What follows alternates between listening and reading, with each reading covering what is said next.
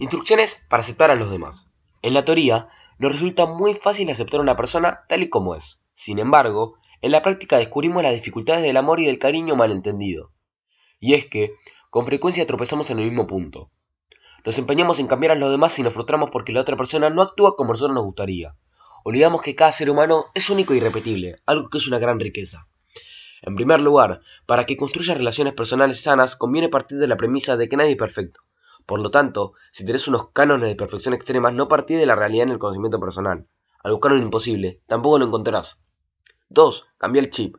Pensá que es muy divertido conocer gente diferente porque así también puedes aprender de los demás. ¿Te imaginas lo aburrido que sería tener un grupo de amigos en el que todos piensan del mismo modo? 3.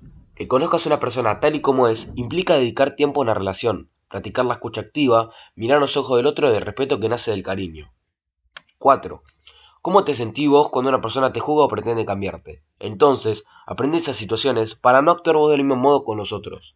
O al menos, para rectificar a tiempo cuando te des cuenta de que estás actuando en contra del principio de amor a la diversidad. 5. Más allá de las diferencias, buscan puntos en común con la otra persona, por ejemplo, hacer un deporte juntos. 6. Las personas no son objetos, por lo tanto, evita establecer comparaciones entre ellas. Valora lo que cada una aporta a tu vida porque puede que algún día lo extrañes mucho. 7. La aceptación hacia los demás comienza por aceptación a uno mismo con tus virtudes y defectos. ¿Pudiste lograr ese paso? Cuando critiques algo en el otro, piensa primero en qué es lo que puedes cambiar de vos mismo para ser más feliz. Vos no tenés el poder de transformar la vida de otra persona, pero sí tenés el poder de cambiar la propia. 8. Y última instrucción. Practica el pensamiento positivo por una cuestión de inteligencia emocional, porque cuando lo haces, todo fluye mejor.